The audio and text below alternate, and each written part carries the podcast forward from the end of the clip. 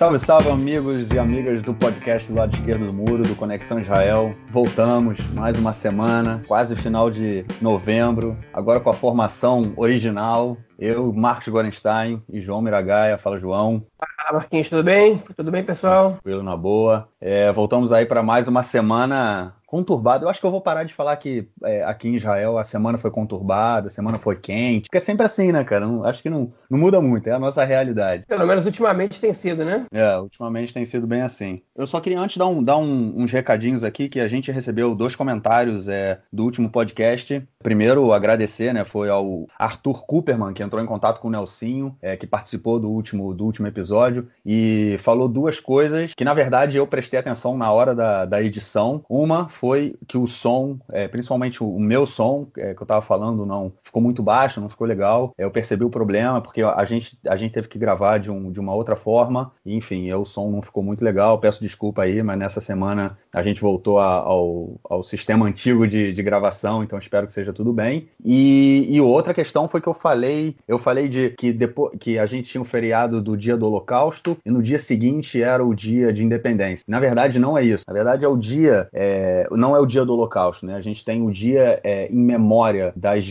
dos soldados, né? É, caídos em guerra e vítimas é, de terrorismo. E no final desse dia que entra o dia de independência. Então, eu só quero aí dar uma corrigida na minha, na minha falha e, enfim, agradecer aí pelos comentários e também agradecer ao Maurício Strenfeld, que é nosso ouvinte assíduo, meu, meu camarada, que também mandou a mensagem falando também do som. Então, aí já tá o recado que, que já tá resolvido. E ele também fez um comentário que, quando eu falei é, dos, dos foguetes que tinham sido lançados de Gaza e que o Gush Dan, né, a região central de Israel, tinha sido paralisada, eu falei que isso tinha acontecido também pela última vez na guerra é, em 2014, em Gaza. Só que, na verdade, é, o Maurício me corrigiu, falou que naquela época em Gaza não houve nenhuma orientação do Picuda Oref, né, que é o, o Home Front, né, que é o, é o batalhão responsável pela questão interna em, em tempos de crise de guerra. É, não houve nenhuma ordem para que o, o Gush Dan fosse parado, trabalho, né, enfim, tudo fosse paralisado na, na guerra de Gaza. E a última vez que isso realmente aconteceu foi na guerra do Golfo, na década de 90, e que aí sim houve foguetes vindo do Iraque que caíram em, em regiões aqui bem, bem, em Tel Aviv, em Ramat Gan, né, foi bem no centro de Israel. E aí foi a última vez em que houve a orientação para que nada funcionasse, as pessoas ficassem em casa. Então tá aí os recadinhos. Então, brigadão aí a vocês e fiquem à vontade para estar tá sempre comentando assim que quiser. Bom, vamos lá, né, cara? Primeiro assunto, eu vou falar o seguinte, João. Eu vou dar uma introdução rápida e vou deixar você falar porque eu tô de saco cheio, cara. Não aguento mais falar dessa coisa de coalizão, formar governo. Hoje é dia 22, a gente tá gravando no, na sexta-feira, dia 22 de, de novembro. No dia 24 de dezembro, ou seja, um pouquinho mais daqui a um mês, a gente completa um ano sem governo. Na quarta-feira, há dois dias atrás, o Benny Gantz, que tinha recebido o mandato do presidente para tentar montar a coalizão, ou seja, para tentar conseguir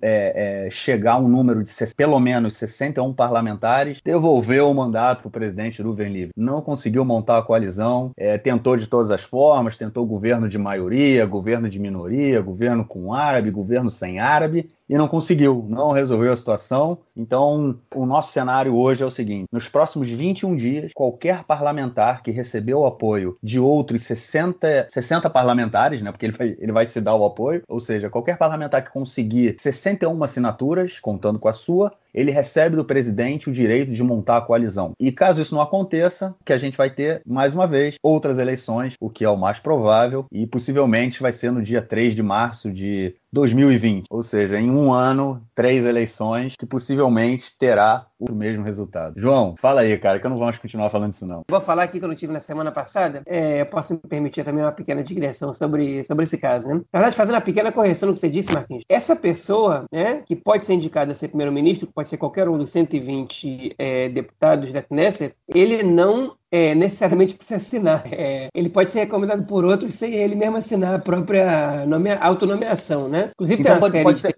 pode, ser, um bullying isso, inclusive, né, cara? Imagina só, é. junta essas vamos jogar a bucha em cima desse malandro aí, né, cara? Mas isso pode, pode servir como, como protesto, né? Pode, pode, obviamente que a pessoa pode recusar depois, né? Mas pode servir como uma, uma pode, pode servir também como uma ameaça, pode servir como parte do jogo político, né? De você é, é, ameaçar as principais forças que você vai eleger, você você vai colocar ali uma pessoa tampão e tal. Ele tem uma série muito interessante é, dinamarquesa chamada Borgen, né? Que é uma série sobre política, né? É uma espécie de House of Cards, só que europeia é, que, e parlamentarista. Muito legal a série, são três temporadas só. Eu gostei muito. É uma situação que ela começa assim, né? Que é uma, uma candidata que não tem. É, é, que não é, é longe de ser favorita e ela acaba sendo primeira-ministra porque os dois grandes blocos eles têm problemas é, principalmente em volta, volta, do debate presidencial e outras coisas que acontecem que eu não quero contar para dar spoiler. Recomendo muito a série, achei ela muito legal. Pois é, em Israel pode acontecer a mesma coisa. É uma pessoa que não é nem o Gantz nem o Netanyahu pode ser primeiro-ministro agora. Né? É, basta que 61 pessoas, pelo menos, né, é, assinem um papel e entreguem esse papel para o presidente. E essas pessoas, e, essa, e cada, cada, deputado pode assinar mais de uma vez por, um, por uma pessoa, é, assinando um papel, logicamente, recomendando essa pessoa para montar o governo. Né? É, cada deputado pode assinar para mais de uma pessoa. Eu não sei se tem limite, eu imagino que não. É, e o primeiro que tiver 61 vai ter o nome entregue ao presidente e o presidente vai decidir se dá para essa pessoa o mandato para formar o governo ou não. Então, se hoje, por exemplo, é, o Marquinhos consegue 61 assinaturas e duas horas depois eu, eu apareço com 90, não interessa. O presidente vai julgar o caso do Marquinhos porque ele entregou primeiro. Né? Não, é, não é por quantidade agora, é por, é por, por velocidade e esse prazo para você fazer isso é de 21 dias. Então, tem 21 dias para alguém conseguir essas 61 assinaturas. É, e aí o presidente pode dar a essa pessoa o direito de formar o governo, mas essa pessoa não é automaticamente primeiro-ministro, não. Né? Essa pessoa tem que formar a coalizão, pode ser um governo de minoria, né? mas tem que ter aprovação de pelo menos 61 parlamentares. O fato de 61 pessoas assinarem é, um papel dizendo que querem que essa pessoa forme o governo, não quer dizer que essas pessoas estão aprovando o governo, porque ele ainda não apresentou nenhum governo. Você está tendo a chance de formar o governo. Né? Então ele depois tem que formar um governo, e aí esse governo tem que ser aprovado por uma maioria simples na Knesset, que é pelo menos 61 deputados. Enfim, essa é a situação. Essa pessoa vai ter 14 dias para formar esse governo, que é metade do tempo que o Netanyahu e o Gantz tiveram agora, e se essa pessoa não consegue, automaticamente a Knesset é dissolvida e são convocadas novas eleições. Né? Então a gente está numa bagunça, já era inédita, agora ainda mais inédita na história do país. Né? O Netanyahu não conseguiu formar o governo duas vezes, o Gantz não conseguiu formar o governo e foi acusação para tudo que é lado. Né? Até o último minuto foi engraçado ver porque era um reagindo ao outro. Né? O, o, o primeiro Lieberman chegou lá, a gente comentou isso nas semanas anteriores, e virou e falou assim: olha, é o seguinte, eu, eu, é, eu vou fazer duas exigências. Uma que o Likud rompa com o bloco lá com os ortodoxos, que eles só estão querendo negociar em bloco, que praticamente impossibilita o governo de união, e dois, que o Gantz ele ele siga o, o, a recomendação do presidente. Né? Senão, eu vou entrar com o que não ceder. Eu vou, pera, eu, vou, eu vou, entrar com o que ceder. O que não ceder vai ficar de fora. É um blefe do Lieberman, todo mundo sabia que era um blefe dele. Primeiro, porque o Lieberman, duvido que ele acreditasse realmente que um dos dois lados ia ceder. E segundo, que não tinha a menor chance do Lieberman fazer um acordo, entrar, é, entrar para um governo ou apoiar um governo que seja apoiado pelos partidos de eleitorado árabe. A gente sabe que esse é um ponto limite do Lieberman há muito tempo, né?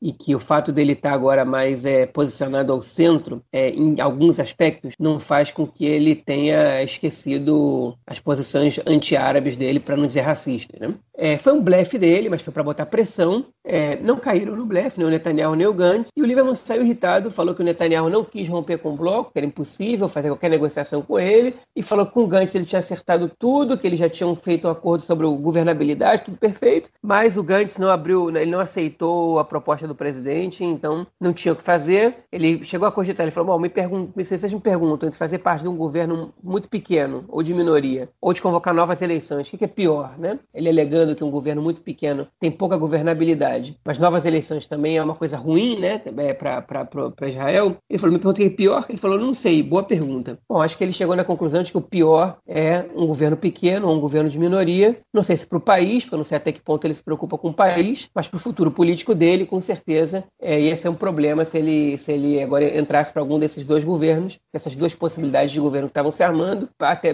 no contexto das propostas dele, né? Então o Lieberman saiu atirando para tudo que é lado e ele continua sendo amaciado pelos outros, né? O, o, o Gantz fala, não, o Lieberman sabe de verdade, na verdade, o Lieberman sabe de verdade o que aconteceu, que é tudo culpa do Bibi, ele não abriu mão disso, daquilo, e o Bibi fala, não, o Lieberman sabe que a gente, a gente ele, ele exigiu da gente fazer o que seguir a proposta do presidente, a gente seguiu, o problema é o, é o Gantz, que não, que não quis seguir, ele não abre mão de de, ser o primeiro do, do, do da, na, na, rotação e blá blá blá. Basicamente o que aconteceu foi o seguinte, tá? Eu peguei todas as fontes que eu escutei, que eu li e tudo mais, e o que eu vi é o seguinte: o que, que tem de interseção entre o porquê que não se formou um governo de união. O Carrolavan, além de não abrir mão de ser o primeiro, né? Porque parece que eles chegaram numa, numa, proposta até que, que, que, o azul e branco, né? O Gandhi seria o primeiro a governar. Mas além de eles não abrirem mão de ser o primeiro, é, eles não estão dispostos a é, dar imunidade para o Netanyahu. E a gente vai falar da imunidade daqui a pouquinho quando a gente falar da acusação dele. Netanyahu foi formalmente indiciado e é réu na justiça. A gente vai falar disso depois. É, mas eles, eles não estavam dando o braço a torcer aí. E o Likud é, exigia, né, pelo jeito, é, essa cooperação. E nesse aspecto, eles não puderam entrar em acordo. Basicamente, essa, essa é a alegação que, que o Carro Lavano fazia. A gente não tem como, a gente pode abrir mão de várias outras coisas, mas disso a gente não vai abrir mão. E é, o Netanyahu, não só não abria, ele não abria mão do bloco dele com a direita, os ortodoxos, né, dos partidos ortodoxos e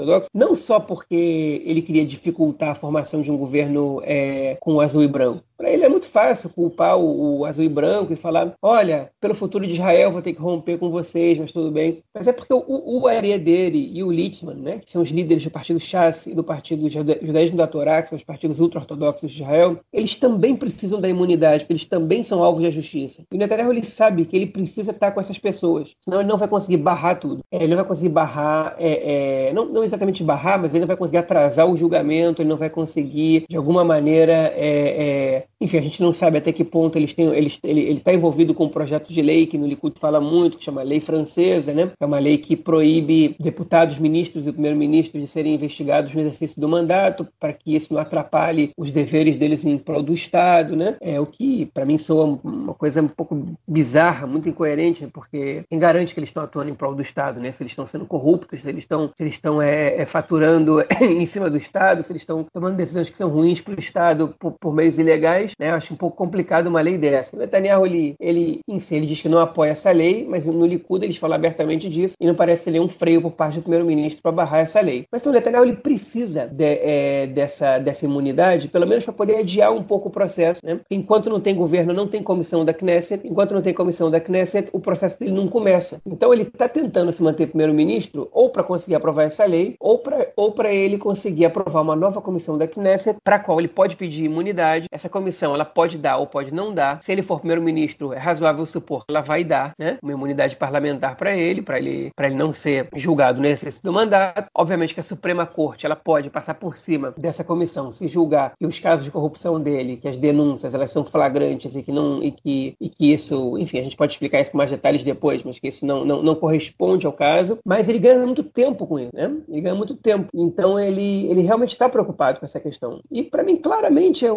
o ponto que, que falou mais alto para que eles não cheguem num acordo não é ideológico, não tem a ver com os ultra-ortodoxos, mal se escutou falar de lei de alistamento obrigatório, é em relação à imunidade. É, e por isso a gente não conseguiu formar um governo. Em relação à imunidade, o Netanyahu não abre mão é, é, dele conseguir esse processo de, de imunidade para ele, e é, o Lieberman não abre mão do futuro político dele. Né? Ele, não, ele, não é uma, ele não é um sujeito capaz de se doar, né, de, de, de botar em risco seu futuro político em prol do futuro do Estado. Então, que pegue tudo fogo e que ele ganhe umas duas cadeiras nas próximas eleições, ou que pelo menos ele mantenha as cadeiras dele atuais, porque ele já conseguiu um êxito grande quando ele estava em, em, pleno processo de desaparecimento, né? O grupo político dele. Basicamente foi isso que aconteceu. Fica um acusando o outro, o, o área dele do Chas fala que é mentira essa questão dos ultra-ortodoxos, do bloco da direita do Netanyahu, que o, que o, o, o Azul e Branco teve mil negociações, estava disposto a desistir tudo para que eles formassem governo com, com o Azul e Branco e os ortodoxos, mas que, mas que é, no final das contas não era essa a questão, que, eles, que o problema deles era pessoal com Netanyahu. Um monte de acusação rolou por aí. Basicamente, para mim, tudo gira em torno da questão da imunidade. E agora que o Netanyahu ele foi acusado formalmente, as coisas elas podem mudar e podem não mudar também. Essa semana eu ouvi uma. Eu vi uma é, foi uma, uma entrevista na televisão, na verdade não foi nem uma entrevista, né? O Litzman, é, você falou dele que ele também está precisando da imunidade, né? Que é o vice-ministro da, da saúde. Isso aí é até interessante também. Por que, que ele é vice-ministro? Porque, por, porque ele, é, por estar sendo processado, ele não pode ser ministro. Então ele é o vice-ministro, mas é o, ele atua como se fosse ministro. É, e, e aí. É curioso isso que você está me falando, porque o Litzman ele é vice-ministro há muitos anos já, né? Sim. É, Aí, agora, esse, esse, é um ponto muito curioso. Ele era vice-ministro porque dentro do partido dele, o judaísmo da Torá, tem correntes que não reconhecem o Estado de Israel. São correntes ultra-ortodoxas, judaicas ultra-ortodoxas, que dizem que é, o Estado de Israel não deve existir antes da chegada do Messias e que qualquer uhum. soberania judaica na Terra Santa é uma profanação à lei judaica. Então eles nunca assumiam cargos de ministro, só de vice-ministro. Mas aí a Suprema Corte, há alguns anos, não me lembro exatamente a data, proibiu as, os vice-ministros de exercerem de fato o, o, poder de ministros, né? Porque ele era vice-ministro, mas ele, ele, ele era ele que exercia o cargo de ministro. E ele passou a ser ministro, porque aí era isso ou perdeu o ministério, né? Então ele teve algum rompeu ali com algumas correntes internas, ou convenceu, não sei o que aconteceu, e agora ele voltou a ser vice-ministro, né? Eu não, eu não, eu, eu não sabia disso, você tá me falando agora, eu não sabia que ele era proibido de ser ministro porque ele estava sofrendo uma acusação é, na justiça. Isso é para mim é novidade, mas é curioso que ele voltou a ser vice-ministro por outras razões. É, inclusive também essa era a questão do Bibi, né? Porque o Bibi, se ele não for primeiro-ministro, ele não pode, é, a partir do momento que ele é acusado, né, e agora formalmente ele foi, ele não pode ser ministro também. E como primeiro-ministro, a lei não diz nada, tem uma brecha que, que permite que ele seja primeiro-ministro, mas ministro não. Então essa também é uma questão aí de tudo que você falou sobre essa questão da imunidade ou não. Mas aí, enfim, essa a repórter perguntou para o Litzman, assim, o que vocês estão dispostos a ceder para as negociações? O que vocês estão dispostos a abrir mão? Aí o Litzman responde para ela, do café da manhã. Foi a resposta do cara, assim, tipo, o, o, país em crise, um ano sem governo e o cara fala que ele vai abrir mão do café da manhã. Pô, meu amigo, vai fazer jejum, cara. Pô, brincadeira, né, cara? Brincadeira. Mas enfim, é isso a aí. A gente... É categórica, né? A resposta é categórica. É, gente tá é. abrir mão de nada. Tipo, de nada. A gente quer o que a gente, o que a gente quer. Tipo, a gente já, entendeu? É isso. A gente tá obedecendo os preceitos divinos. que mais quer que a gente abra a mão aqui? Né? Acho que a resposta é categórica. É, gente... é verdade. Cara, mas eu, eu, queria, eu queria levantar uma, uma questão aí com você pra gente dar uma conversada, porque é o seguinte, eu vi na televisão essa semana, também na, na quarta-feira, é, no canal 12, durante o jornal, uma, um, um, um, jornalista, o Amit Segal, ele trouxe uma, uma como é que chama? Um instituto? Como é que eu traduzo instituto agora? Uma, uma, uma coisa que o, o, o Gantz teria falado. O Gantz teria falado assim internamente para amigos. Uma citação. Citação, exato, isso. O, uma citação do Gantz que ele teria falado internamente para amigos, pessoas próximas, que é o seguinte: ele teria, feito, ele teria falado a seguinte coisa. Por causa do Joas Handel e do Zvika Hauser, eu não sou primeiro-ministro. E por causa do Yair Lapid, diminuíram as chances de união nacional. É, o Joas Handel e o Zvika Hauser, eles são parlamentares do partido Telem, que é dirigido pelo Bog Ayalon, que foi ministro da Defesa, inclusive, no, no governo Bibi, né? Ele era do Likud, ele saiu do Likud, formou o partido dele. E esses dois parlamentares são, é, parte, são, são desse partido. É...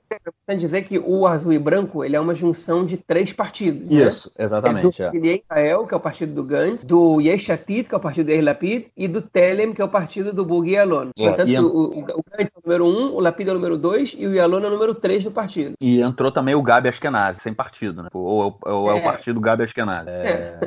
Enfim, é o figurão, outro figurão. É, enfim, tem uma crise, e, já, e não é a primeira crise que tem no Carola Van, né? É, há um tempo atrás, antes, é, foi entre a primeira e a segunda eleição, se eu não me engano, é, o Gantz, inclusive, chamou uma empresa de. É, pra, é, havia alguns, alguém tinha vazado informações internas e o Gantz abriu uma investigação. Ele pediu para uma empresa investigar e descobrir quem é que tinha vazado. Ou seja, rola muita desconfiança nesse partido. Isso é uma coisa desde o início que a gente, enfim, que a, a gente que acompanha a política já vinha percebendo que é um partido extremamente fisiológico, é um partido com muita.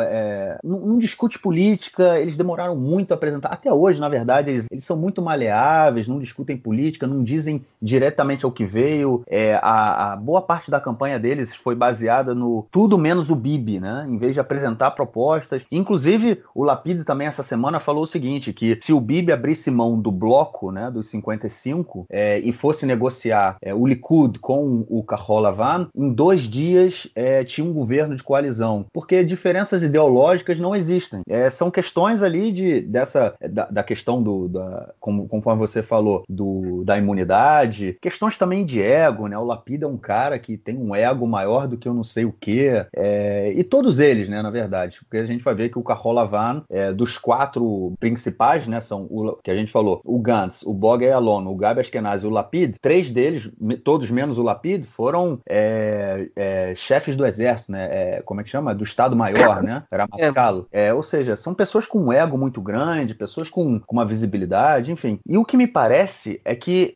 se o Carola Van não conseguir ser governo, ou seja, se eles não forem situação, se, eles não for, se o, o Gantz não for primeiro-ministro, o partido em um mês, dois meses acaba. É, é, muita, é muita diferença, é muita picuinha, é muito ego e sem ideologia, sem uma discussão política. É, não tem. Não, será que você acha que o partido, esse partido consegue sobreviver se não for é, situação, cara? Olha, é, se o partido consegue sobreviver ou não, né? É, é, com certeza é um fenômeno. Esse partido, igual outros fenômenos que aconteceram no, no centro da política israelense. Não é o primeiro partido que aparece para ocupar um espaço, é, parece que, tá, que tem um vácuo, mas o que tem acontecido ultimamente que os partidos de centro têm ocupado o lugar da esquerda, né? E polarizado com a direita. É, mas antes teve o partido Shinui, do pai, do pai do próprio Yair Lapid, né, o do Tommy Lapid, teve umas suas 15 cadeiras, esse é um momento mais, momento mais forte. Teve antes também, né, lá, lá, atrás na história teve partidos de centro que foram desaparecendo e de repente voltaram a aparecer nos anos 90. Teve o partido Shinui, teve o Kadima, fundado pelo Sharon, que no, no, final das contas ele polarizou com o Likud, mas ele, mas o Likud passou a ser terceira força quando o Kadima surgiu, né? O Partido Trabalhista foi em segundo lugar, ele tirou eleitores do Likud é, e agora apareceu o azul e branco, né? É, o,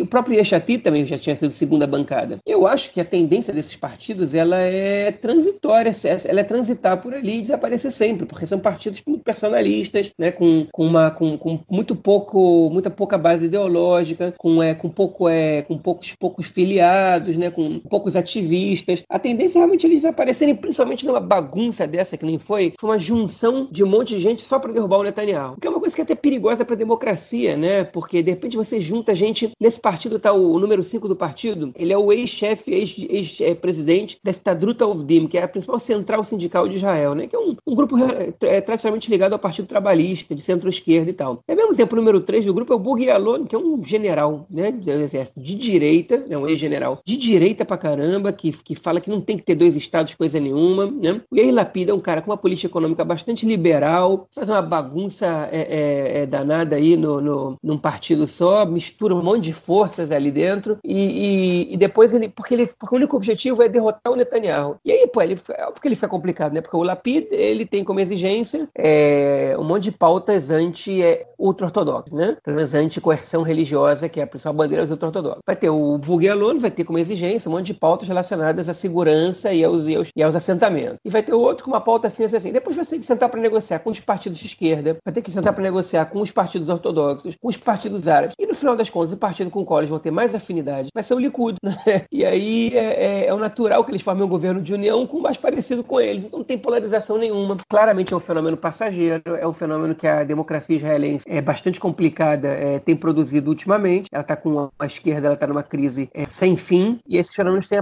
têm aparecido. E se, se, isso não se resolve, né, se a esquerda não se fortalece, esses partidos de centro, eles, eles, que, tudo que eles conseguem fazer é um rebuliço eleitoral uma vez ou outra e uma autodestruição depois, que acaba fortalecendo a direita e, no caso, muito fortalece muito o Netanyahu, porque todo mundo está juntando contra ele, a figura dele ela fica sempre em voga, né? Atualmente, a única coisa que pode derrubar o Netanyahu é a justiça, né? Agora, você tocou no ponto do azul e branco, e eu acho que é interessante falar que não é só azul e branco que está passando por uma mini crise, porque no Likud também já, já apareceram nas primeiras vozes, né? É, a primeira voz, na verdade, que não apare... ela reapareceu, que é do Guidon Sá, número 4 ou 5 do partido, rival do Bibi já há bastante tempo internamente no Likud, que declarou numa, numa, num, num, num, fórum do Jerusalém Post, e já está sendo apoiado por outras pessoas do partido, que ele quer concorrer contra o Netanyahu nas primárias do Likud. O Likud é obrigado, por estatuto, a fazer eleições primárias para decidir o número um antes de eleições. Eles não fizeram das duas últimas vezes, da penúltima porque não tinha candidato, e da última, porque eles decidiram que em três meses de uma eleição para outra não fazia sentido é,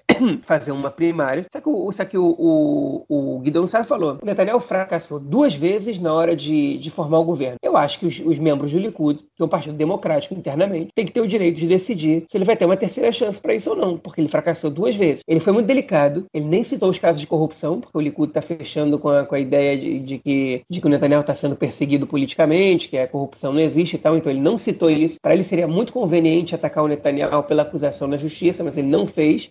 Mesmo assim, ele está sendo acusado de desleal, de estar tá preocupado com o projeto político dele em vez, de, em vez do partido. Eu acho que ele, como membro do Likud, ele está agindo de maneira correta. Ele está vendo que o, o, líder do Likud ele está fracassando, então é legítimo que, ele, que, que, o Likud repense quem vai ser. Ele pode ganhar, ele pode perder essa eleição interna, mas o Likud pode se preparando aí, porque muito provavelmente eles vão passar por uma primária. Se não passarem, eles vão passar por uma crise grande, porque tem forças no Likud que estão exigindo o mínimo, né? Que o partido redecida, vote de novo, se segue o Netanyahu ou se troca o Netanyahu por outra pessoa ali dentro. Se o Netanyahu conseguir evitar isso, vai ser uma crise interna muito grande no partido. Inclusive, ontem eu vi que, é, que o Netanyahu já estava se movimentando para tentar impedir que novas primárias fossem realizadas. Uma, é uma ideia dele. Inclusive, faz parte de que de, de tudo que a gente é, falou até agora, de uma perspectiva de se manter no poder e conseguir uma, uma um, imunidade, né? Porque caso ele não seja primeiro-ministro, se ele perde as primárias, ou seja, ele não vai ser mais o líder do partido, então a imunidade dele acaba de vez, né? Ou seja, realizar primárias pode ser perigoso para ele também e pode representar talvez é, cadeia, né? Vamos ver, depende também de todo o período que vai demorar até que ele seja julgado. A gente vai falar disso mais para é, beleza. E tinha um outro tema também, cara, que me chamou muito a atenção é, essa semana e que, cara, é, é, impressionante aqui na sociedade israelense e a gente tem que tomar vergonha na cara nesse sentido, que é, é, é pesado, cara. Foi assim, desde o início da semana, né, cara, o Bibi a gente sentia que ele tava com medo muito grande do, do azul e branco formar um governo de minoria é, com o apoio externo, né, da lista unificada, né, que é, chamado Arishimah Meshutefet, é, que eles têm 13 parlamentares parlamentares, e só deles é um. Só, só desses três parlamentares da, da Meshutef, da, da lista unificada, só um é judeu, que é, se chama Ofer Kassif, ele é do Partido Comunista. É, e aí o Bibi estava desesperado, porque ele já estava sentindo que o que aconteceu foi que durante pouco mais de uma semana não houve negociações entre as equipes do, do Likud e a equipe do Azul e Branco para tentar formar um governo de coalizão. E aí o que, que o Bibi achou? Bom, os caras não estão conversando comigo, estão conversando com alguém. E aí a, a, na cabeça dele era: o Lieberman tá com eles, o a Vodá tá com eles, né, o Partido Trabalhista, e a Mahané Democrate, né, que é o campo democrático, né, que, que é o Meret é, e o Eud Barak, enfim, é, outras figurões, assim, a Stav Shafir também, que formaram um partido que eles tiveram é, cinco cadeiras, ou quatro cadeiras agora, não me lembro direito. É, mas cinco. enfim, o Bibi. Cinco. O Bibi entrou meio que em pânico e, to, assim, todas essa, é, é, toda essa semana foi uma incitação contra a, a, a, lista unificada e contra a população árabe de Israel de uma forma, assim, impressionante, né? Para começar, assim, o, tanto o Bibi quanto o, os parlamentares do Likud, eles chamam o tempo todo a lista é, unificada de lista árabe unificada, né? Ou seja, eles já taxam árabe e obviamente o árabe, a palavra árabe, ela tem uma conotação é, negativa, né? Ou seja, to, todas as vezes que um dos parlamentares do bloco dava uma entrevista, eles faziam, é, faziam questão de salientar, é, de falar é, que o, é, era a lista árabe unificada, e toda vez que, o, que o, os parlamentares da lista unificada davam uma entrevista, eles falavam: não, a gente não é lista árabe unificada, a gente é a lista unificada, né? A gente, o nome não é não é lista árabe unificada. Mas enfim, era o tempo todo tentando é, deslegitimar a lista unificada pelo fato de serem majoritariamente, hegemonicamente árabes, né? É, e aí, tipo, no domingo, houve um. O, o Netanyahu, no auge desse pânico dele, né, teve um evento é, do Likud em Tel Aviv que todos os ministros do partido foram, né? E foram falar da tragédia que seria a formação de um governo é, com o apoio dos parlamentares árabes, né? E aí, no evento, tinha uma pessoa segurando uma placa e na placa dizia o seguinte: é, Muhammad Gantz, Ahmad Lapid e Hassan Lieberman vocês são bons para os árabes. Tipo, era, era assim, entendeu? Era tipo como aconteceu com, com o Rabin em 95, né? Que botavam ele com, a, com aquele lenço árabe, né? Com a kfia na cabeça e falava que ele era traidor e tudo mais. É, e tanto no evento quanto durante toda a semana, é, o Netanyahu publicou vídeos dizendo que os árabes são um risco existencial para o Estado de Israel, chamando a população árabe de quinta coluna, é, ou seja, de não serem leais ao Estado. O que é muito interessante esse argumento, porque quando é, na diáspora, né, é, ou seja, pelo mundo afora, judeus são chamados de quinta coluna ou de não serem leais ao Estado, e houve um caso recente nos Estados Unidos, né, com, a, com, com parlamentares é, democratas, é, isso é isso é antissemitismo, né? Inclusive, esse era um argumento antissemita é, no final do século é, 20, 19, início do século 20, né? Da lealdade dos judeus ao seu estado, é, ao estado, à pátria, né? onde eles nasceram, né? Enfim, e isso também está sendo usado aqui com, com, com os árabes, né? E, é, e o Bibi também dizia que se o Gantz fosse primeiro-ministro nesse cenário, ele ficaria refém dos parlamentares árabes. Aí ele contou uma, uma história, ele montou uma historinha e falou o seguinte: ah, eu tenho um telefone vermelho no meu gabinete, quase toda noite toca para que uma missão militar seja aprovada. E aí o Gantz, se for primeiro primeiro-ministro com o apoio do, do, dos partidos árabes, ele vai ter que ligar para o Ayman Ode, que é o líder né, da lista unificada, ou pro Ahmad que é outro figurão, né, outro, outro líder da, também da lista, é, para pedir autorização para que a, a, a, a, operação seja aprovada, porque se ele não pedir autorização, o, a lista unificada vai retirar o apoio da, é, ao governo e o governo vai cair, ou seja, tipo, incitando, né, falando, não, os árabes não podem fazer parte do governo, né, e o Lieberman também chamou o, o, os árabes de quinta coluna, e aí agora eles tentam fazer assim, não, não, a gente chamou de quinta coluna os parlamentares da lista unificada, não a população árabe. Pô, meu amigo, mas a, os parlamentares da lista unificada representam quem? A população árabe, né? A, a, a, a, grande maioria dos eleitores da lista unificada são árabes, não são judeus, né? É óbvio que há judeus que votam na, na lista unificada, e, mas a grande maioria não. É, é, é, é árabe, né? Os votos da população da, da, da, lista unificada vêm da população árabe. Enfim, é, é uma incitação tão grande, cara, contra, contra, contra a população árabe. E aí me, me remeteu também à questão da, da lei nacional, né? Que a gente discute, que, enfim, foi aprovado já há algum tempo, que é a Roca Leon, que fala que o Estado de Israel, o Estado dos judeus, e aí a gente discutia se o Estado de Israel tem que ser um Estado para todos os seus cidadãos, e os árabes diziam que essa lei os transformava em cidadãos de segunda classe. É, ou seja, está tudo isso discutindo e o Bibi não para de incitar contra a população árabe, cara. É uma coisa assim que me deixou extremamente. Tipo, é mais uma vez, tipo, ele não para, né? O, o que foi bom nisso tudo, a única coisa de boa que saiu nisso foi, foi ver um vídeo do, do Ruven Rivlin, né, do presidente de Israel, que ele falou abertamente, é, ele falou o seguinte, que ele, ele ressalta, ele ressaltou no vídeo os desacordos que ele tem com muitas das posições dos parlamentares árabes, principalmente no que diz respeito aos soldados israelenses e ao exército de Israel, e ele falou, eu falo isso para eles aberta e publicamente, eu não tenho problema com isso. É, e, e ele disse que por isso ele também tem o direito de condenar fortemente essa incitação né, que está sendo feita contra a população árabe, dizendo que é, a gente tem uma minoria nacional e que, enfim, eles não representam um risco existencial ao Estado de Israel e não são uma quinta coluna, né, cara? É, foi assim, ver a, o, o, vídeo do, do Rivlin, né, um alento, né, no meio de tanta incitação. Mas é uma coisa que não é possível, cara, não é possível que isso seja naturalizado, não é possível, não é possível que esse, essa discriminação, esse preconceito, é, racismo, né, seja tão, seja tão naturalizado e beleza, é só isso que acontece. É, no entanto, quando qualquer,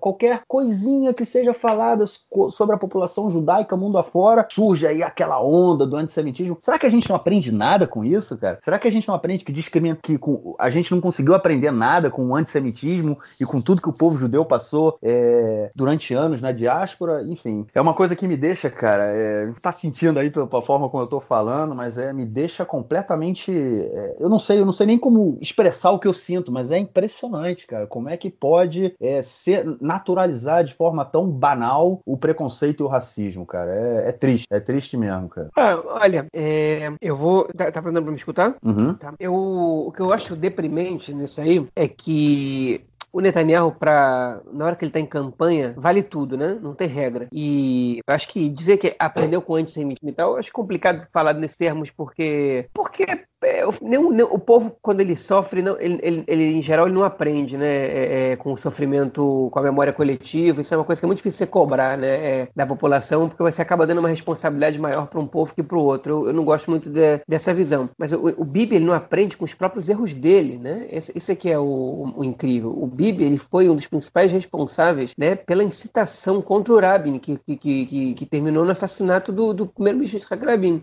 né? Em 95, né? Uma, é, ele estava dando discursos na, na Praça de Sion, em Jerusalém, com caixões, né, com a cara do Rabin, com o Rabin vestido de nazista, com o Rabin vestido de terrorista, né, é, é, dizendo que a, a ferro, a sangue e fogo tinham que, tinham que derrubar o Rabin, um negócio terrível. E, e, ele não aprende com os próprios erros. A incitação dele contra os árabes ela é recorrente e isso gera é, é violência. Gerou violência no caso dos meninos sequestrados, aquele episódio de vingança que, que motivou a série é, é, Our Boys, que passou na HBO no Brasil é, é, agora alguns meses, né? É, e é, é, inacreditável que todo mundo está vendo isso. Não é, não é, não é só eu e você que estamos vendo isso, todo mundo está quieto. O, o Gantz, né, que é um cara que está tentando se afastar dos árabes o tempo inteiro, porque ele não quer, ele não quer ser colocado do lado do inimigo, tanto que essa incitação funciona, né? Ele ele está tentando se afastar dos árabes, está falando, apesar de todas as discordâncias que eu tenho com os partidos árabes, que muito dificilmente me fariam formar um governo com eles, ou praticamente impossível, não tem, as palavras de Netanyahu não têm lugar numa sociedade democrática. O presidente Rivlin, que é do Likud, falou a mesma coisa, né? Essa semana o, o ex-ministro da Justiça, que também era do Likud, Dan Meridor, disse numa entrevista no área que não tem cabimento você fazer essa incitação contra os árabes da sociedade democrática, principalmente vindo do primeiro-ministro, né? que é você, tipo, você tá vendo que, que você pode perder o teu lugar e você começa a, a tratar um, um, segmento populacional do país que você governa como inimigo, sabe? São cidadãos do teu país, a quem você que dá é, é, é, cidadania, né? Tem, você tem que dar direitos, você tem que dar, é, você tem que dar os serviços do Estado. É a mesma coisa ele tinha feito nas eleições de 2015, quando ele assustou a população, dizendo que a população árabe estava indo votar. É como se, como se,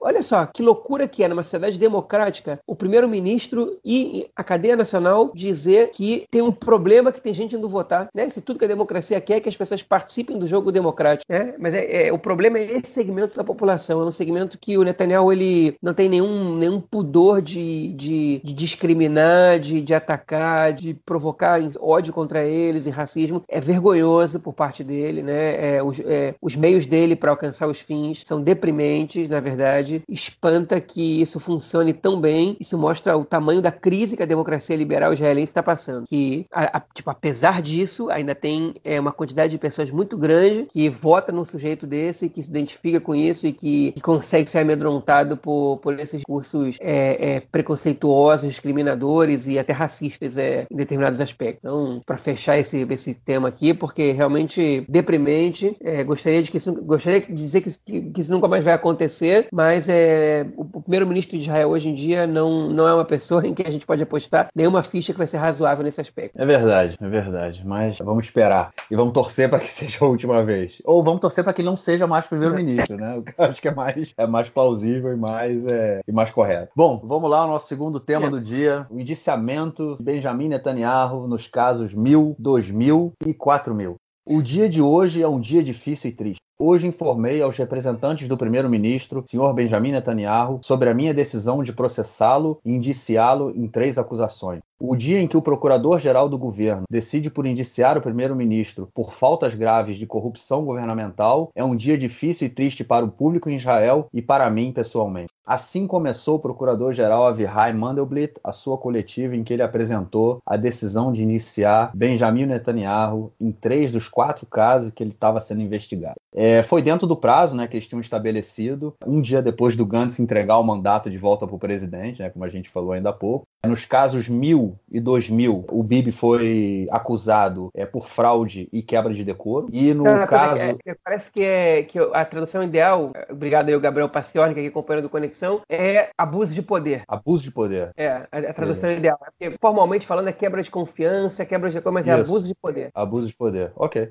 Então, nos casos 1000 e 2000, ele foi indiciado, né? Foi acusado por fraude e abuso de poder. E no caso 4000, o mais grave de todos, além de fraude e abuso de poder, ele também foi acusado de suborno, né? Enfim, conta aí, cara. O que aconteceu nessas bo... Na, na, nas pastas do Netanyahu? Ó, uma breve, uma, um breve resumo, né, para quem ainda não estava sabendo é, do, que, do, do, do, caso das pastas, tá? O Netanyahu está sendo investigado em é, quatro pastas na justiça, é, são as pastas 1000, 2000, 3000 e 4000. Os nomes não são tão criativos quanto os da Polícia Federal no Brasil. São quatro pastas nas quais ele está sendo investigado. Basicamente, as razões da investigação elas são na pasta 1000, né, onde ele foi indiciado por abuso de confiança e, é, e fraude. Ele, ele teria recebido presentes ilícitos de pessoas importantes é, é, em troca de favores. Né? Na pasta 2000 foram vídeos que a gente já falou sobre eles aqui também há pouco tempo, vídeos que foram tornados públicos entre ele o magnata das comunicações Noni Moses, dono do jornal Idiota Cronómetro, quais ele troca com o Noni Moses uma melhor publicidade em relação a si próprio, né? E ele, te, ele prometeria uma, uma lei que dificultaria o trabalho do principal concorrente do jornal Idiota em Israel, o Israel Ayom, que é distribuído gratuitamente. A pasta 3000, que ainda não tem conclusão da justiça, é uma pasta sobre é, uma suposta. que Netanyahu teria é, é, forçado o Ministério da Defesa a comprar mais submarinos do que o, do que, o que eles desejariam para favorecer a si mesmo e alguns parceiros economicamente. Essa pasta também está ela tá em investigação ainda, ainda não, tem a, ainda não chegou nessa situação. E a pasta 4000, que é a acusação mais grave, onde ele também foi acusado, além de de, abuso de poder e fraude por suborno, no que ele troca com outro magnata das comunicações, Shaul Elovic, do portal Walla né, e da rede Bezek, uma melhor publicidade a seu favor por vantagens é, é, econômicas. Parece que as evidências nesse caso são mais fortes, parece que essa pasta é a pasta que tem, que tem mais evidências. Na verdade, não é que tem mais evidências, a primeira, a pasta mil, a dos presentes, as evidências estão claras, tudo, que, tudo gira agora em torno da interpretação. Se Netanyahu podia receber esses presentes, se foi exagerado, se ele realmente deu benefícios para essas pessoas ou não, né? É, e se esses benefícios eles foram razoáveis, se era uma coisa que ele podia dar, que tem a ver com os presentes ou não. É um fato que ele recebeu esses presentes. É, as outras, bom, a, a gente as, as, evidências elas são grandes que essas negociações aconteceram, tem, é, tem, tem depoimentos, tem é, testemunhas alegando é, é, todo tipo de coisa, tem delação premiada, né? Tem, tem um monte de documentação que comprova, que comprova não, que evidencia essas relações, comprovar ou não quem diz é o juiz, e a pasta 4 mil parece que é a mais complicada para Netanyahu, né? Obviamente que ele nega todas elas, ele diz que os presentes são normais, que nada mais natural que o primeiro-ministro receba presente, que nunca deu vantagens para ninguém, que é um absurdo dizer que ele deu vantagens pro, pro Noni Moses do Idiota Cronot, porque o Israel continua funcionando muito bem, que é absurdo dizer que ele fez algum acordo com o Elovitch, porque o, o, o portal Walla só fala mal dele, né? Esse argumento dele não colou muito com, com, com o, o Yoetz Mishpati, né? Com o procurador-geral Israel, mas enfim, essa é a situação. O procurador-geral decidiu aceitar a acusação contra o Netanyahu depois do depoimento que ele tinha direito a dar, na verdade que os advogados dele tinham direito a dar, né? Ele podia participar também, ele optou por não. É, esse depoimento podia convencer o, o procurador-geral, o Avihai Mendelblit, a não aceitar a acusação, que ele já tinha pré-aceitado, mas ele disse que, infelizmente, ele, com o coração é apertado, mas com, mas com toda certeza, com toda convicção, ele ia aceitar essa acusação e o Netanyahu agora é formalmente réu na justiça israelense. Pela primeira vez na história, um primeiro-ministro de Israel, no exercício do mandato, é réu na justiça. Tá? E aí, o que acontece a partir de agora? Tá? Primeira pergunta que as pessoas fazem: o Netanyahu tem que renunciar? A resposta é não. Tá? Hoje ele não tem que renunciar, nem do cargo de primeiro-ministro tampão interino que ele está exercendo agora, nem, aparentemente, se ele for eleito, ele tem que renunciar. Né? As informações que a gente tem. O que é claro na legislação é que ele é obrigado a renunciar quando ele é condenado em última instância. Né? Ele tem três instâncias em Israel. Pode ser que tem algumas brechas aí que obrigam o Netanyahu sim a sair do, do, do cargo. Né? Mas enfim, então a gente vai explicar o que acontece agora do ponto de vista jurídico e depois a gente dá um comentáriozinho sobre a questão política, né? o que está acontecendo na questão política. É, que, que isso pode influenciar. O Netanyahu, tá? ele, ele, enfim, ele hoje não precisa renunciar, tá? e ele tem direito a uma lei de imunidade. Né? É uma lei de imunidade que protege deputados, ministros e o primeiro-ministro. Essa lei ela foi alterada nos anos 90, se não me engano. Ela protegia muito mais os, os, os políticos e hoje em dia ela, ela protege menos. Como é que funciona essa lei? Existe uma comissão central da Knesset, do parlamento, comissão da Knesset, Vadata Knesset em hebraico, e essa comissão ela, ela é eleita, né? como todas as comissões, ela, ela é eleita quando a Knesset é formada, e essa comissão ela pode decidir por dar ou não a imunidade para um candidato, para uma pessoa que está sendo acusada, seja ela ministro, deputado, primeiro-ministro. O Netanyahu ele pode pedir para essa comissão para ele receber imunidade. É, e essa comissão pode decidir dar ou não dar. Qual o problema que o Netanyahu tem? Essa comissão está dissolvida junto da Knesset. Não tem governo desde dezembro do ano passado, então não tem comissão. Então ele não pode fazer esse pedido. Enquanto ele não fizer esse pedido, o processo dele não anda. Né? É, então algumas pessoas podem pensar, ah, mas então para o Netanyahu é interessante que não tenha governo. Olha, por enquanto sim, para sempre não, né? Porque em algum momento vai ter governo. Então o interessante para o Netanyahu é que ele consiga montar uma comissão é, é, com ele sendo primeiro-ministro, né? Que aí ele vai poder negociar com que essa comissão seja talvez favorável a ele, né? Que é o que, segundo o pessoal do Caso Branco, dificultou o acordo entre os dois partidos. Que Netanyahu não abria mão da imunidade, ou seja, de uma comissão que desse para ele imunidade. Só que essa comissão ela não tem a palavra final. Né? Quem tem a palavra final é a Suprema Corte de Justiça, porque é, é, o negócio é o seguinte: ele tem que fazer um pedido de imunidade substancial e aí ele vai ser avaliado essas supostas irregularidades que foram cometidas por ele durante seu mandato. Se essas, se, se a Suprema Corte julgar que essas irregularidades não são razoáveis para que ele receba imunidade, fala, olha, tá bom, isso é besteira. Por exemplo, vamos supor que esse caso dos presentes, que aparentemente é o, é o menos grave das partes do Netanyahu, tá bom, isso é besteira. Isso, ele pode ser avaliado, ele pode ser julgado depois do, do, do, do exercício do mandato, tá? Supondo, não estou dizendo que não é grave, nada disso. Eles podem, ok, tá bom, vamos dar, a gente aceita a imunidade que deram. Mas pode ser que ó, a Suprema Corte diga, não, peraí, olha só, a gente está aqui frente a uma situação na qual o primeiro-ministro está sendo acusado de troca de influência, né, de suborno, né, com, com, com magnatas das comunicações, né, de ludibriar a população, de tipo de dar vantagens econômicas com dinheiro público, né, em troca de uma boa imagem para com um plano de se perpetuar no poder. Isso não, a gente não tem como evitar que a gente não vai dar imunidade para que ele não seja investigado nem, nem, nem julgado. Né? Então, é, a Suprema Corte de Justiça ela tem a última palavra. Tá? Então, se eles acham que foi má fé, se eles acham que foi interesse político, conspiração, esse tipo de coisa, é, que pode prejudicar o funcionamento do, do, do, governo, que pode ser prejudicial a Israel, a Suprema Corte ela pode decidir que ele não recebe a imunidade e passa por cima da comissão da Knesset. A Suprema Corte já fez isso antes, quando achou que não tinha lógica jurídica na decisão da comissão da Knesset ou quando as razões é, é elas eram grandes o suficiente para que, que a pessoa fosse julgada. Tá? Enfim, então, supondo que o Netanyahu passou, não conseguiu a imunidade é, e começa a ser julgado, tá? Quando é, que, quando é que começa o julgamento dele? A princípio, tá? Ele tem 30 dias para fazer essa solicitação para a comissão da Knesset. Como não tem comissão, tem que esperar até a comissão para fazer esse pedido. Depois vai ter uma audiência, o plenário adia, é, é, marca outra audiência, o presidente da Knesset pode adiar isso quantas vezes for necessário, de acordo com as prioridades do país, se ele for pedir mais informações e tal e tal coisa. Tudo isso pode retardar muito. A gente está dando toda essa informação que eu estou dando aqui aqui agora a gente tá, já foi publicado um texto no Conexão Israel explicando tudo, que é uma tradução do artigo do Aretz. Enfim, isso pode demorar bastante. Só para vocês terem uma noção, tá? É, o caso do, do, do Omert,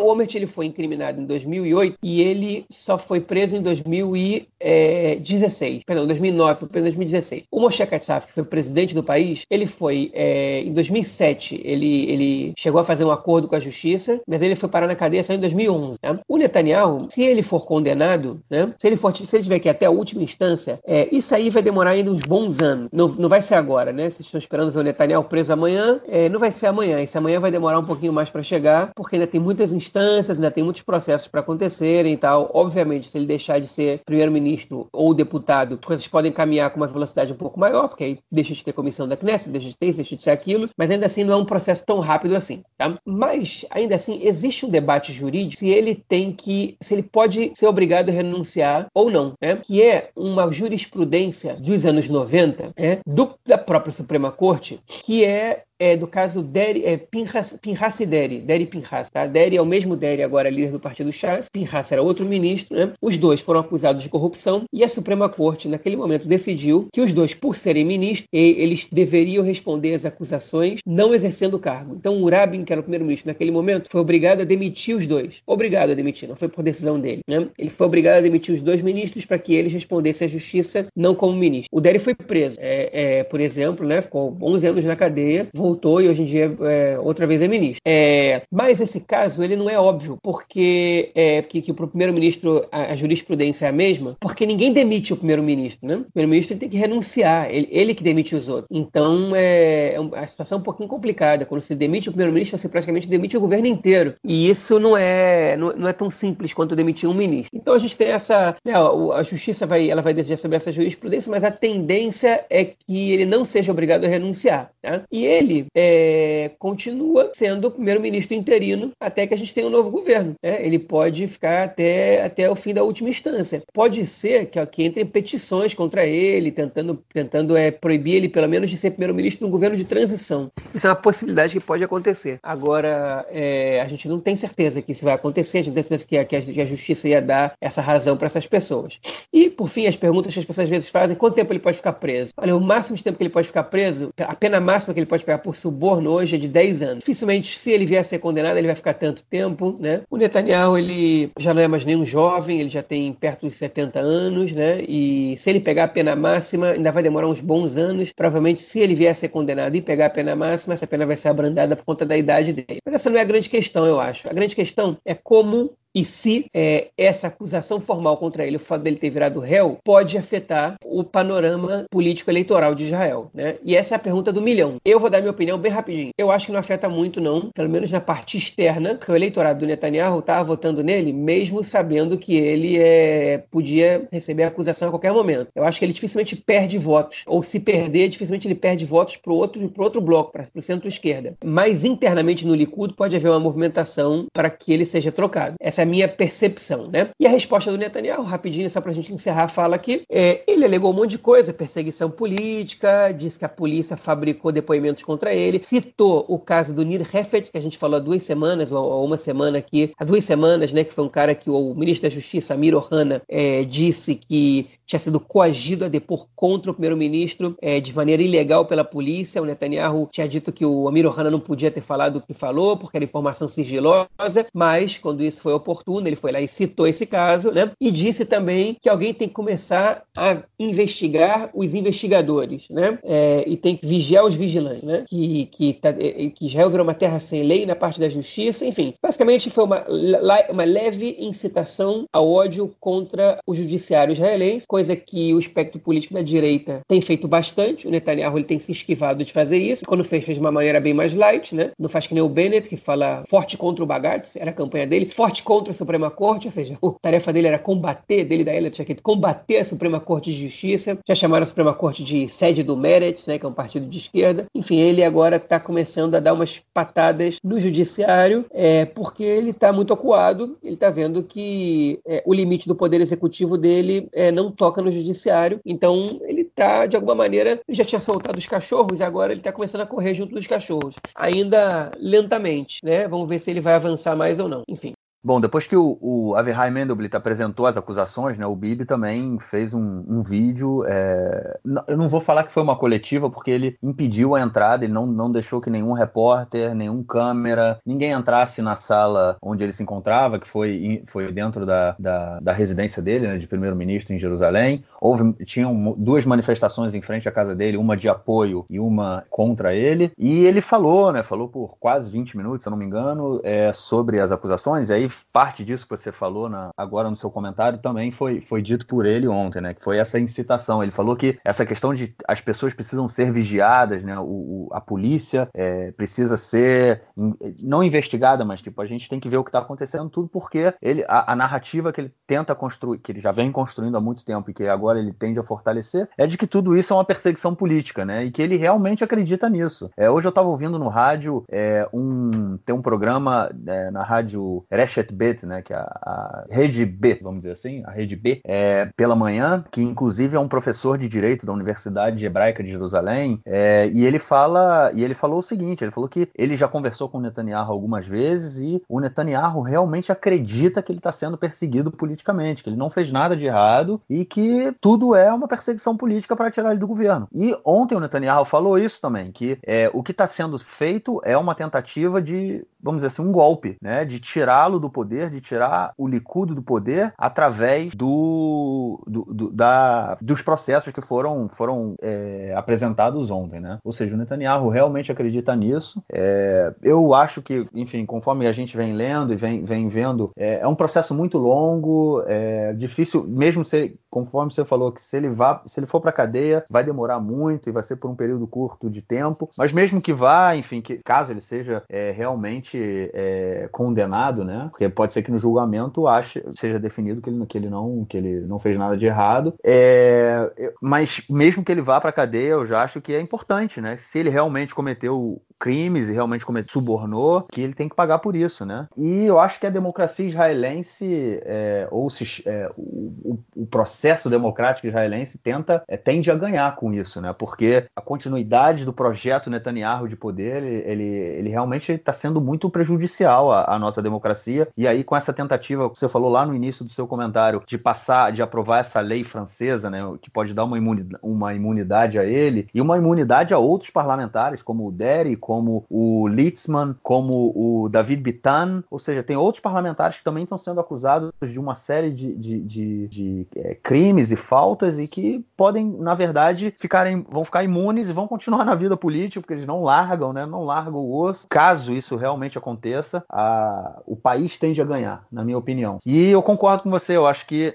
não vai. A, a, acusação contra o Netanyahu não vai mudar muito o quadro político. Né? O, o, eleitor fiel do Netanyahu é fiel, é, eleitor, é eleitor do Likud, as pessoas, as pessoas realmente confiam no Netanyahu. Uma coisa impressionante e eu comentei isso com o Nelsinho no, no, último episódio. Tem uma cidade que fica a cerca de 2 ou 3 quilômetros da faixa de Gaza, chamada Siderot, toma bomba toda vez que tem é, é violência com Gaza. Né? Começou troca, troca de mísseis, Siderot toma bomba direto. É sempre bomba em Siderot, bomba em Siderot, bomba em Siderot. Pô, o Bibi tem lá uma um, votação absurda. Pô, o cara tá há 10 anos no poder, os caras estão há 10 anos tomando bomba na cabeça e votam no cara, entendeu? Ou seja, é um eleitorado muito fiel. Ele o Bibi ele tem esse, ele se construiu como um político é, que as pessoas veem que é, é muito difícil acreditar que vem algo depois do Bibi o que, que vem depois do Bibi. E ele constrói essa narrativa também, né? Que depois dele é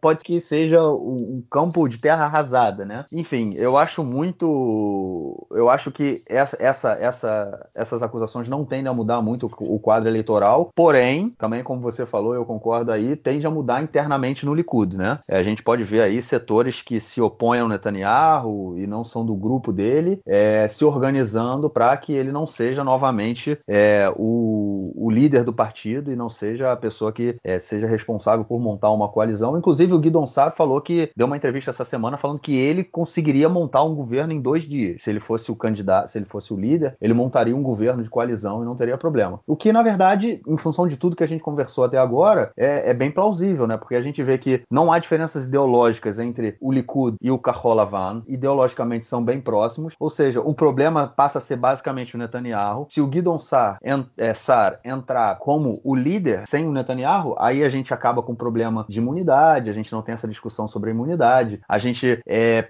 a, a o fato também do, Netan, do, do Carola Van querer, do Gantz, né, querer ser o, no, querer ser o primeiro na, na rotação, né, ou seja, ele seria por dois anos primeiro-ministro e então o Bibi seria por dois anos o primeiro-ministro, é, é por uma falta de confiança no Bibi, né? Eles, eles têm medo de que se o Bibi for o primeiro-ministro é, primeiro, né, na, na, na, rotação, depois de dois anos o Bibi derruba o governo, chama novas eleições e aí o Carola Van não vai assumir, né? Ou seja, formaria um governo de coalizão e tomaria um golpe. Com, no caso, entrando um outro candidato, né, um outro outro membro, um outro parlamentar do Likud, essa, essa, esse receio, né, essa falta de confiança, ela pode não existir. É, eu acho que pode, tudo vai depender, eu acho que todo o quadro político vai depender do que vai acontecer dentro do Likud na, até as próximas eleições, né? Porque, já, bom, aí já dando como certo também que ninguém vai conseguir montar o governo nos próximos 21 dias, né? Ninguém vai conseguir chegar aí a 61 assinaturas. Então, é, tendo próximas eleições, tudo vai depender do que vai acontecer dentro do Likud. Se o Netanyahu for o primeiro, o, novamente o líder, é muito provável que o quadro, o quadro eleitoral é muito provável que se mantenha, é, ou seja, Likud e Carola Van bem próximos em termos de mandato, e o, o Lieberman ainda sendo a força, é, o, o, quem vai ser o fiel da balança, né?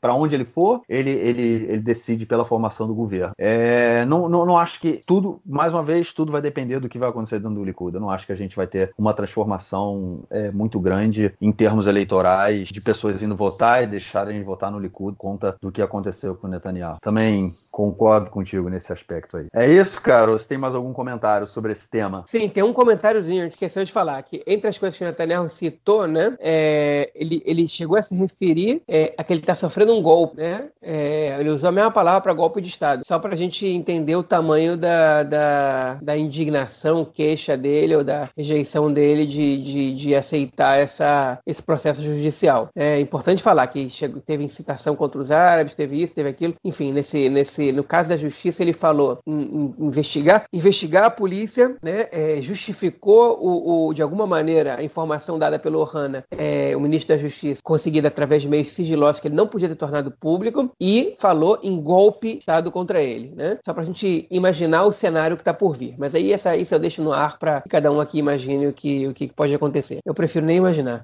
Cenas do próximo podcast, né? Vamos ver o que vem aí pela frente. É. Beleza. Nosso outro tema, se bem que o nosso podcast hoje, mais uma vez, já está ficando longo, mas enfim, é, não tem nada que a gente, infelizmente, não pode fazer nada. Próximo tema é o aumento da tensão entre Israel e o Irã. É, na última semana, né, a gente falou da, da operação, né, do assassinato seletivo que, que foi levado a cabo por Israel, que matou o Abu Alata, que era um dos principais é, líderes da Jihad Islâmica, né, do movimento terrorista Jihad Islâmico, na faixa de Gaza, né? E aí houve uma escalada de violência por dois dias. É, foram 450 mísseis vindo de Gaza para cá. Israel também bombardeou é, posições da Jihad Islâmica em Gaza. É, até que o cessar-fogo foi feito. O cessar-fogo muito frágil. Ainda continuou por alguns dias tendo mísseis vindo de Gaza para Israel. E, obviamente, Israel também revidava é, com esses mísseis. E o mais interessante de tudo isso foi que o Hamas né, não entrou nessa disputa é, entre é, Israel e a Jihad Islâmica. Eles ficaram de, lá, de fora, porque o,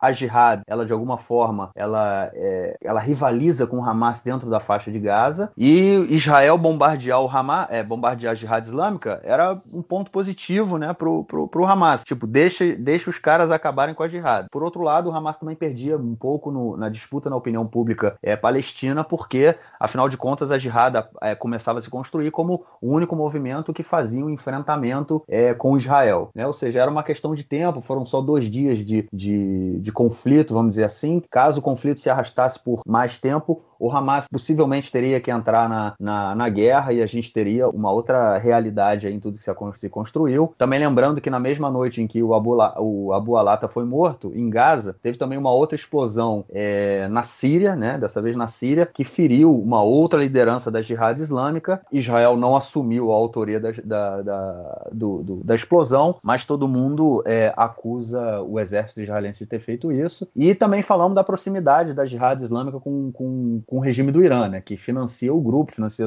as suas atividades, e a Jihad ela serve como um proxy iraniano em Gaza, da mesma forma que o Hezbollah também serve como um proxy iraniano no Líbano. Né? O, Irã, o Irã financia esses grupos, o Irã manda armamento principalmente para o Hezbollah, né? Para Gaza é um pouco mais difícil, mas para o Líbano é um pouco mais fácil, né? Ele através do Irã passa pelo Iraque, passa pela Síria e chega no Líbano. É isso. Israel constantemente bombardeia comboios é, é, iranianos de armamentos indo do indo em direção ao Líbano, né? E essa semana, na terça-feira, é, veio a resposta iraniana, né, aos ataques à, à Jihad Islâmica e quatro mísseis foram lançados da Síria é, em direção a, a colina do Golan, as colinas do Golan. Israel imediatamente falou que esses mísseis, eles não eram mísseis sírios, no caso, né? não tinha sido o governo sírio é, que tinha lançado esses mísseis contra Israel, e sim governo iraniano. E, obviamente, Israel não, não deixaria esse incidente passar barato, e na noite seguinte, é, cerca de 20 alvos, é, mais da metade instalações iranianas, foram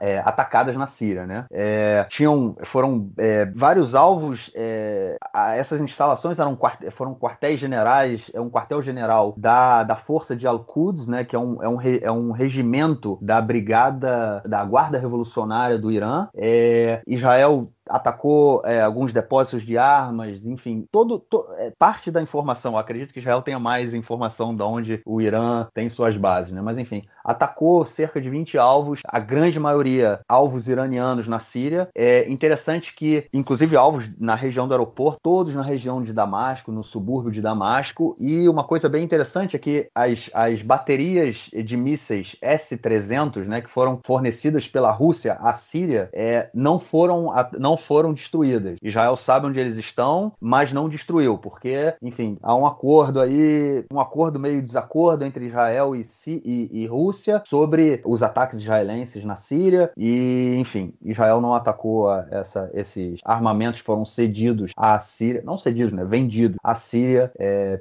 que, pela Rússia, né? Enfim, o que aconteceu agora é que a, o, ah, uma coisa bem interessante, né, que o Naftali Bennett, né, que recém-possado ministro da Defesa, a gente falou isso no último episódio, ele fez o seguinte depoimento: as regras mudaram. Quem ataca Israel durante o dia não dorme à noite. Nossa mensagem aos líderes do Irã é simples: vocês não estão mais imunes. Em qualquer lugar que vocês colocarem seus tentáculos, nós os cortaremos. Ou seja, ele deu uma estufada no peito, encheu o peito para falar. Inclusive, inclusive tem uma, uma foto engraçada que foi é, logo depois do ataque em Gaza, né, na, na semana passada. O Netanyahu, o, o, o Bennett ainda não era o, o ministro da Defesa, ele já tinha sido indicado, mas não tinha sido nomeado oficialmente. E aí o Netanyahu vai falar e o Bennett aparece do lado dele e ele aparece com uma camisa polo, assim, toda justinha no corpo dele, ele com a mão na cintura, o peito inchado, assim, tipo, acabou de malhar, saiu da academia e virou aquele cara, o, o ministro da defesa fortão. Foi uma foto bem engraçada, que parece que ele. Foi, foi, enfim, foi, foi cômico ali ver o cara, tipo, agora eu sou o ministro da defesa e agora as coisas mudaram comigo. É, teve um observatório sírio dos direitos humanos. Imitou a voz do Alexandre Frota por alguma razão especial. Ah, eu? Cara, eu nem lembrava da voz do Alexandre Frota. Pode seguir, foi mal digressão. Mas, é, mas é o mesmo estilo, né, cara? É o mesmo estilo aqui, o Fortão, né? Aquela coisa. Massaranduba, lembra Massaranduba do Cacete Planeta? Né? Mais ou menos esse negócio aí. É, e aí, o Observatório Sírio de Direitos Humanos, que é uma, é, uma instituição de oposição ao governo sírio e que é sediada na Inglaterra, eles é, informaram que nos ataques morreram cinco militares sírios, 16 iranianos e três civis sírios, ou seja, cerca de 24, 25 pessoas morreram aí, e a, é, mais da metade de iranianos em território sírio. A Rússia não gostou nem um pouco dos ataques, né? Falou que é, não se sentiu à vontade, apesar de, como eu já falei, haver um acordo entre Israel e Rússia. Israel basicamente tem livre acesso ao espaço aéreo sírio, desde que não afete as relações entre a Rússia e a Síria. Ou seja, conforme eu falei, o S-300, né, a bateria antimísseis que foi fornecida pela Rússia, eles não, não encostaram. É, alvos do governo sírio que são bem, são muito importantes, ou seja, podem dar uma desequilibrada nas relações, Israel também não toca. Agora, se Israel quiser bombardear o Irã, a, a Rússia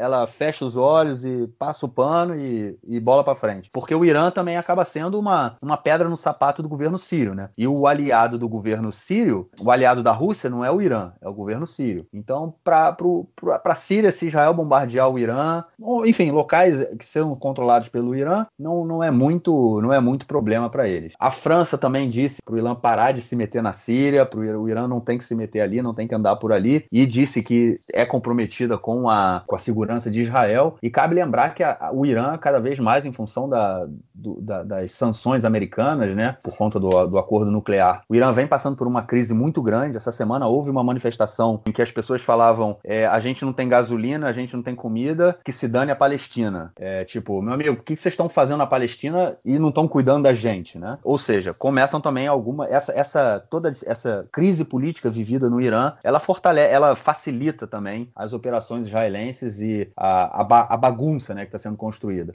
O exército está esperando aí, falou que é possível que o Irã faça alguma retaliação. Eles não sabem o que, não, enfim, pode ser em qualquer lugar a qualquer momento. Espero aí que a gente não tenha uma escalada, porque uma guerra com o Irã não vai ser uma guerra nem um pouco fácil, porque se houver uma guerra, é, pode ser míssil vindo de Gaza da Jihad Islâmica, pode ser míssil vindo do Líbano, do Hezbollah, e o Irã, e o Hamas também, né? Ou seja, pode ser uma, uma guerra aí de precedentes complicados. Então, é só esperar que ver o que, que vai ser, se o Irã vai responder ou não, ver como é que também o andamento da crise iraniana e também a política israelense, né? Porque afinal de contas a gente está quase um ano sem governo. Por outro lado, assim, uma crise militar pode forçar a criação do governo de coalizão nacional. Né? Isso também é, é importante a gente pensar até em mente, né? Porque se o cinto apertar, os caras vão falar, meu amigo, vamos juntar as botas aí, vamos ver o que a gente pode fazer para responder a essa questão. É, esperar para ver se a gente vai ter alguma escalada ou se é, a Rússia vai tentar também dar uma interferida para acalmar os ânimos do que, do que vem aí pela frente. Tem alguma coisa para falar aí sobre o caso, cara? Não, acho que tá. Tua, tua análise foi completa. E acho que é isso mesmo. Nada a acrescentar. Então vamos aí, nosso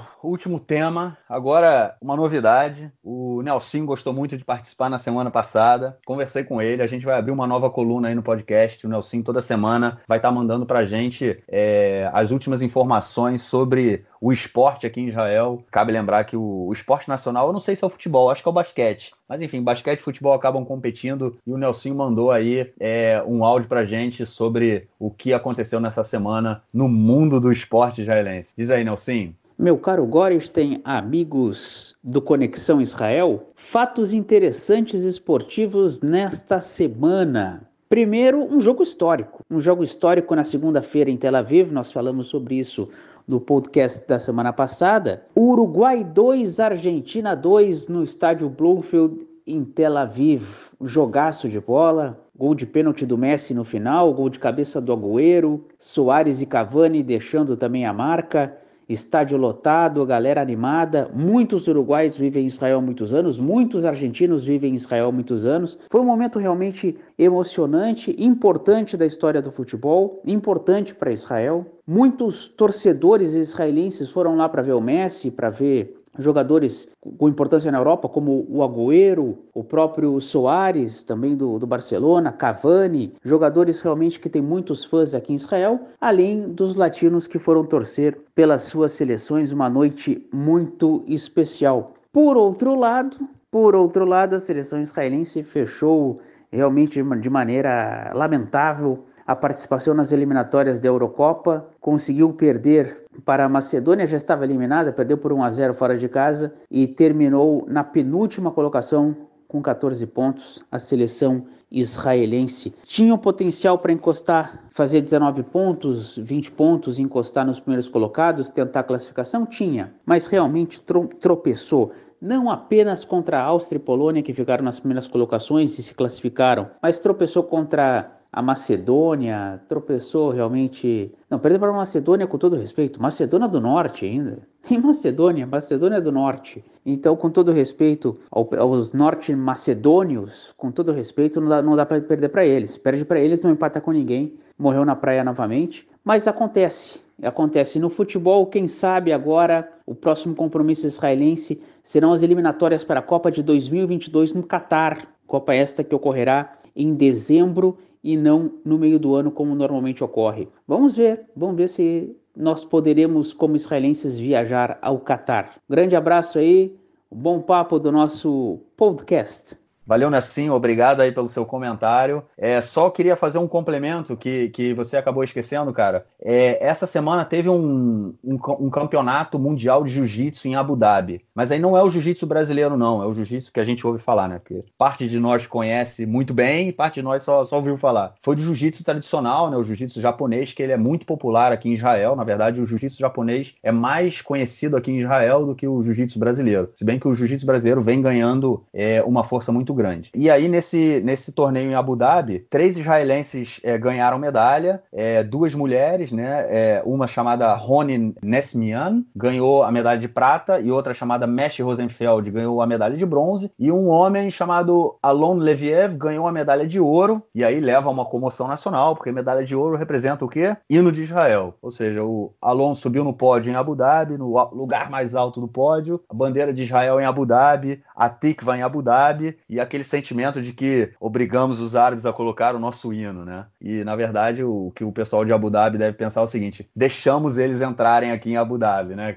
Porque é aquela disputa. Eu acho que o fato de tocar hino israelense em Abu Dhabi, é, e não é a primeira vez que isso acontece nos países árabes é, recentemente em função do esporte, mostra um pouco a mudança que o Oriente Médio vem passando, né? Israel começa a ter relações com a Arábia Saudita, com Abu Dhabi, com o Catar, né? Porque afinal de contas Israel também negocia com o Catar, que o Catar manda dinheiro para o Hamas, então tem relações, tem negociações. O Oriente Médio está mudando, não é mais o Oriente Médio que a gente conhecia alguns anos atrás, e o esporte ele é, faz parte desse, dessa transformação. É basicamente isso. João, acho que a gente fica por aqui. Você tem mais alguma coisa aí, um comentário, alguma coisa a acrescentar, cara? Nada, nada, nada a acrescentar. Um abraço aí para todo mundo e a gente se encontra na semana que vem. Valeu, galera. Valeu, João. Semana que vem. Vamos esperar para a gente ter uma semana um pouco mais calma, para a gente ter um podcast um pouco mais curto também.